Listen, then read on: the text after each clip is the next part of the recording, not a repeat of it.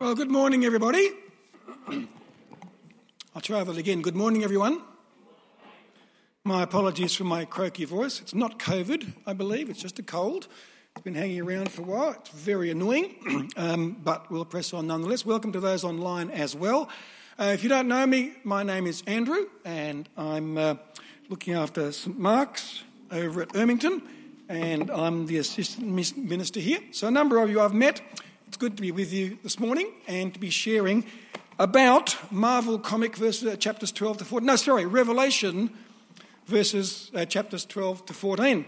Uh, there's a lot in there, isn't there? No, yes. and there's a lot which we go, frankly, as suggested, what the? How do we understand it? What do we make of it? And how do we take Revelation, which was intended to be a very clear word to the Christians of the first century and apply it to our day now? Well, I think we've been seeing how that happens and how we do that over the last few weeks. And today, as we look at these chapters, which I'm going to try and overview 12, 13, and 14, which we didn't read, I'm going to try and help us to see what the picture of those chapters is and to focus on a few things, particularly the importance of perseverance in the face of persecution. They're the two themes that I want to take up, and I'll refer to a number of things as we go along those lines. And as I do so, there are a number of uh, aims that I have as I remember uh, what helps me in dealing with not only the book of Revelation, but in dealing with life as we know it as Christians.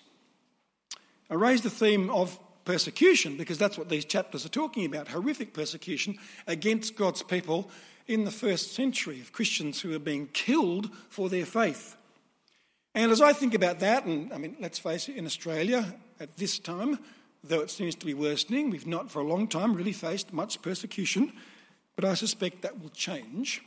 But even though that's our experience in Australia, that's not the experience of Christians throughout the centuries in many places in the world and not the experience of many Christians in the world right now. Uh, having been privileged to share in international church in Cambodia, one of the things, and this always makes me emotional, one of the things which is mind blowing to observe is the faith of Christians who've come from other countries to persevere and to be Christian in the face of the persecution they face in those countries.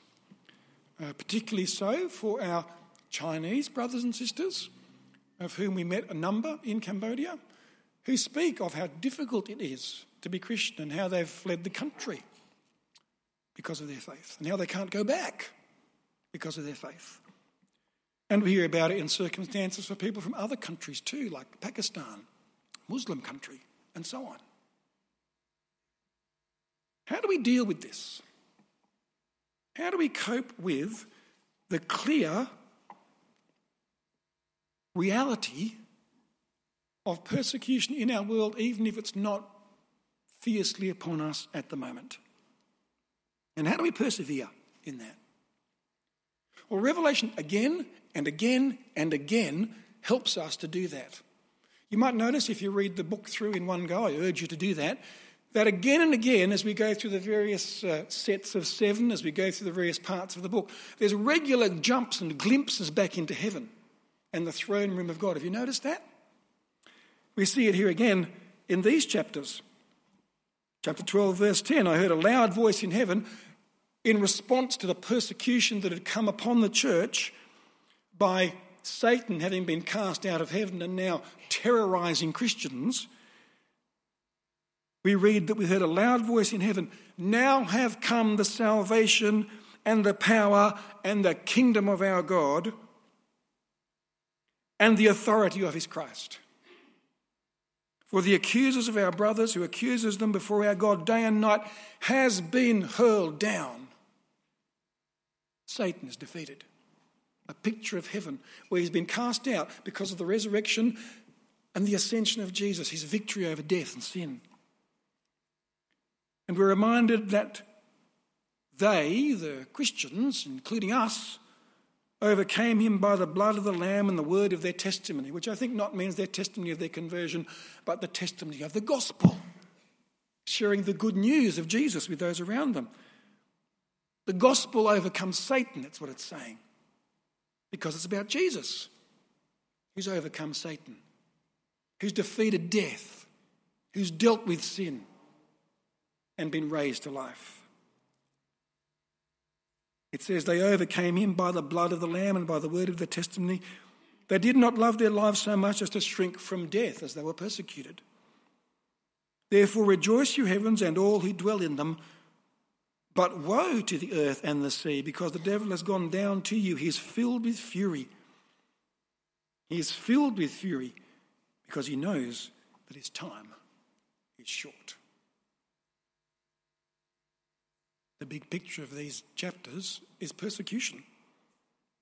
John sees a sign which appears in heaven and we read of a woman who seemed to represent Israel as the nation that gave birth to the Messiah, the heavenly divine Son, Jesus, who was snatched up to God and his throne, presumably at his death and resurrection, taken back to be with the Father. And it's the resurrection and ascension of Jesus that clearly demonstrates his victory over death and sin and Satan. And so John then sees a war in heaven in which Satan's defeat is made clear by the death and resurrection and ascension of Jesus. And because of that defeat, he's cast down to earth to persecute God's people. The woman is protected from Satan's attacks on earth. Satan goes off to continue to make war against her offspring, which is not just the first century Christians, but us. All believers until Jesus returns. And we read that following that, John saw two beasts, one out of the sea and one out of the land. And the two beasts seem to represent aspects of the Roman Empire and its rule over the current days of Revelation in which it was being written. The first beast seems to represent Rome's military power as it conquers nations and demands their obedience and allegiance. This military power has always been the tool of tyrants and despots, such as with the case with the Caesars of Rome, currently when Revelation was written, the Emperor Domitian. And the second beast seems to represent the coercion of people to worship the first beast whether by secular power or religious power. It seems to represent here perhaps religious power as it sets up the cult of the emperor to encourage the people or to demand that the people worship the emperor as God. And that's what Roman emperors did. They demanded to be seen as God. How is that for a slap in the face to the God of the universe who made everything and created us and gave us life?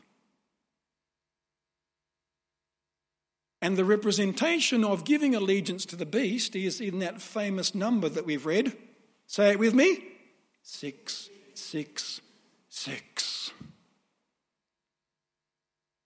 The beast's mark. But you note in this big picture, that as soon as we've read about the beast's mark, we're told about the 144,000 who are marked not by the beast's number, but by the name of the Father and the Son on their hand or forehead.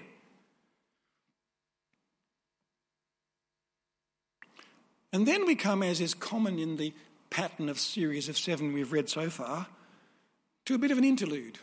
Where again we're given a picture of God's purposes. The interlude seems to be in two parts. There are three angels, first of all, proclaiming the gospel, which includes, do you note, the proclamation of coming judgment. We often, I think, are tempted to preach a watered down gospel, which speaks rightly of the love of God for his world in the person of Jesus, who died and rose again to forgive us from our sins and give us life. Without referencing very often so much of the need to say why Jesus died and what he saved us from, which is judgment. separation from God for eternity. Well, the three angels proclaim that very clearly. And following that, and in the theme of persecution, there is a call or a challenge to believers for patient endurance, reminding them, reminding us of our blessings in Christ. And it's an encouragement and a reminder before we read of the horrific scenes of reaping or harvest, judgment, which is to come. So, friends, there are three things in particular I'd like to note as we look at these chapters. First of all, in scenes 2 and 3, chapter 12, verses 7 to 12, and then 13 to 17, about Satan's defeat. We've read it, we're reminded about the glorious picture of Jesus' victory in verses 12 to 17. The slain lamb has conquered. He's been raised from death. He rules with God, and we rule with him in Christ. And these verses make it clear that Christians are persecuted because Christ is ruling. Persecution, opposition, is proof that Jesus rules. Do you view persecution and opposition that way? You see, Satan the dragon is defeated. And because he's defeated, he's very angry. And his intention, his way of doing things, his very being, is to be in opposition towards God and his people and to hate them and to do away with them if possible. He sought to seek the end of the Son, Jesus, who had been born. Now, that happened in history, that it was sought for the male child, children to be killed. Satan is angry because he's been defeated. He's so intolerant and angry that he will persecute the church, God's people, wherever and where, whenever he can, because his time is short. Fortunately, the time is short, relatively speaking. We're told that for a time, uh, chapter 12, verses 13 to 17, that for a time the church was protected by God for time, times, and half a time. It's the same as the 1260 days or the 42 months. It means three and a half years. And the figure three and a half years, whichever way it's described, means a significant but not eternal amount of time. In other words, this persecution, this time of difficulty, may be lengthy, but it will come to an end. Why? Well, because Jesus is victorious and he'll return in judgment. But the dragon, in the meantime, fails to destroy the church despite his best efforts and wages war against God's people. And it is war. We sometimes talk about spiritual battle, don't we? But do we take it seriously? This is war. And at this point, theologically, the experience of suffering and persecution does not mean what we sometimes might think it means. I think we often see and feel the experience of opposition and persecution, whether it's at school, whether it's at work, whether it's sometimes, unfortunately to say, within the church, or whether it's just with our friends and family, we sometimes see the experience of opposition and persecution as indicating that Satan has got the upper hand. Revelation and the Bible is saying just the opposite. That persecution and the nature of facing persecution in a sinful world is because Satan has lost. And therefore, he's doing everything he can to make it hard for God's people, and if by some means to draw some people supposedly away from Christ. Persecution indicates that Jesus has won. That's why it comes upon us at the instigation of Satan. That's why the Bible can say, rejoice when you are persecuted and face all kinds of trial. You ever thought about that phrase? No one has thought anything about that phrase or otherwise, as far as I can see from here. You ever thought about that phrase? Have you thought about it and wondered, what?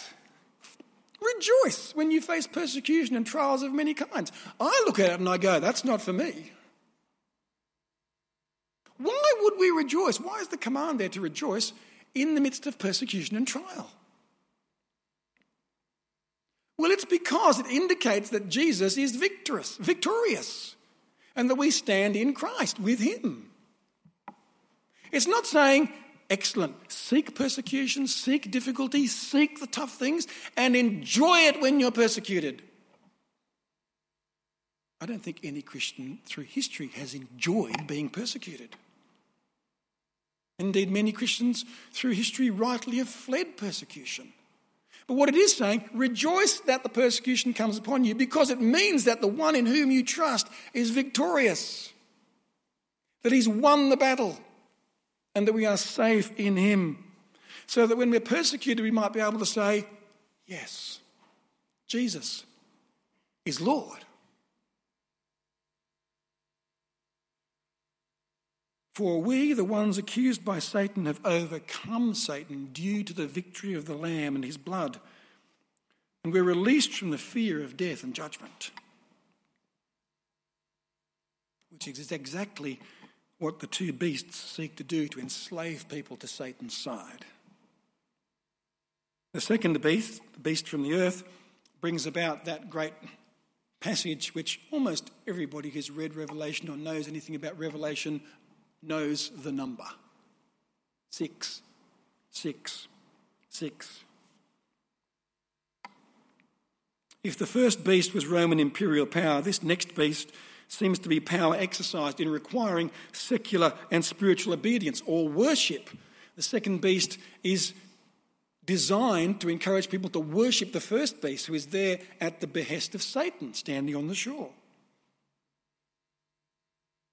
He imposed financial, economic, and social sanctions on those who wouldn't participate in the emperor cult by receiving the mark 666 on the forehead or the hand. We don't know exactly what the mark was. Was it a stamp?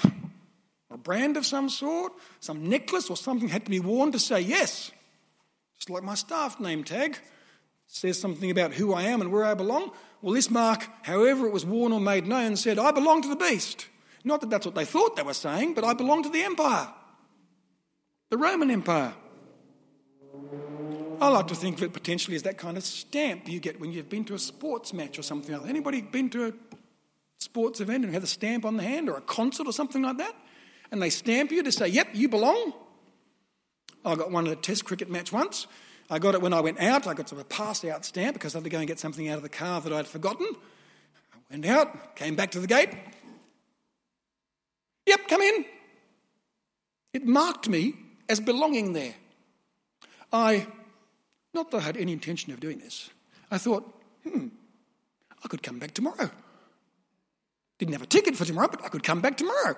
I said, very innocently, what stops people coming back and using this the next day? And very logically, he said, we use different colours on different days. Duh. But it meant I belonged. And that's the nature of this mark. And if you didn't have the mark, you were exiled or excluded from participating in the Roman economic system, buying and selling. Had a huge effect at putting Christians at grave personal disadvantage, economically and socially, because they didn't take the mark. It's in Revelation intended to be a mimicking of the Shema, the Old Testament Jewish prayer and practice of wearing the commandment on the hand via some sort of bracelet or attaching it to the head. Like in Deuteronomy 6 4 to 8, where the Jews are reminded to remind themselves of the command to love God with their heart, soul, and strength by binding the command on their heads or their hands. It's the same thing. It's saying, no, don't take his number on because that means you worship him. This is the number of the beast 666. John says, let the reader understand, and we go, well, we don't quite understand. I mean, which man was it? Popular, most common thought, probably Nero, but then Domitian was the emperor at the time. But for all the fuss about the number and exactly who it referred to, this man's number in the big picture of Revelation represents evil and pretentious anti God rulership on earth, especially of tyrants and despots. And the 666 number reminds us that it's not divine. Seven is the number of completion, God's number. This is saying this represents a number which seeks to be like God but isn't. It's not divine. And as Revelation tells us about this, it's saying, Who do you give your allegiance to? We note straight away that this number of the beast is counted by the 144,000 receiving the mark of God, the name of the Father and the Son on their forehead or hand, to mark us out, as it now applies to all Christians, as God's people. It's good to be marked out, isn't it, as belonging to something other, assuming it's something you want to belong to, like my pass back into the cricket test match. Like, as we've seen in confirmation and baptism recently, the mark on the forehead of the cross. It's only water, it evaporates and disappears, but the intention is to say, You are marked out, you belong to me. It's like if you travel a lot overseas or live overseas, that mark of belonging somewhere else, which gets you back in, called a passport. Probably the most valuable thing you can look after when you're overseas, especially living overseas, because you need it for everything going to a hotel, opening a bank account, proving who you are, getting out and into the country. It marks you. And what a joy it is to have one from Australia that says, This is where I belong. This is who I am. My friends, God has marked us out as His own. As we trust in the risen Lamb, the Saviour, who was ascended through with the Father. And so it reminds us that in this horrific judgment, this picture of the end of all things in chapter 14, that we are in Christ and safe in Him. And friends, there is no way of getting around it, is there? As much as we might like to, it's a horrific picture of judgment if you read right through chapter 14. How do we deal with that as Christians? How do we come to grips with this judgment which comes as God's judgment on the earth and on those who do not fear him or honour him as Lord? It's one thing just to spout theological truths which are true, but in a trite and uncaring manner. But it's not enough. It's not enough, is it, to say, rejoice, you're in Christ. When family or friends, loved ones are not in Christ, it's not enough. How do we deal with it? How do we deal compassionately with that? Knowing that the picture of the, of the judgment in chapter 14 is terrifying.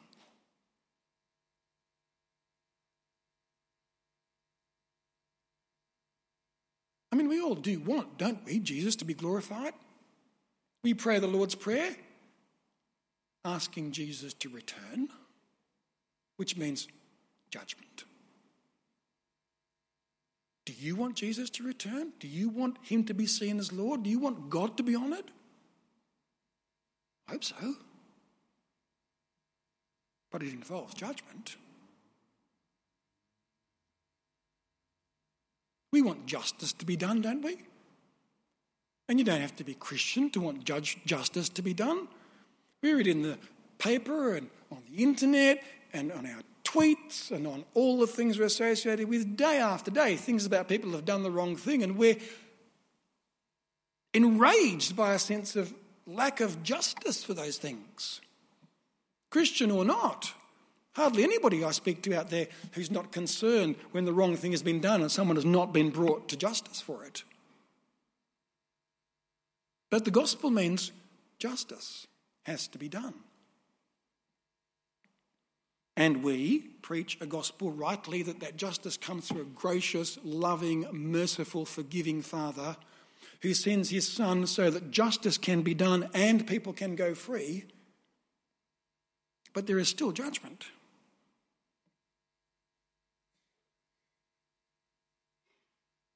As we face it, as we think about it, surely our response as God's people, confident that in Christ we stand free in that judgment and forgiven, surely our response is to be one of compassion, love, to seek to share the news of how to escape that judgment. Not with superiority, not with arrogance, but with love. And it's right for us to feel the weight of that judgment and seek to share how to escape. Do we take preaching of the gospel seriously?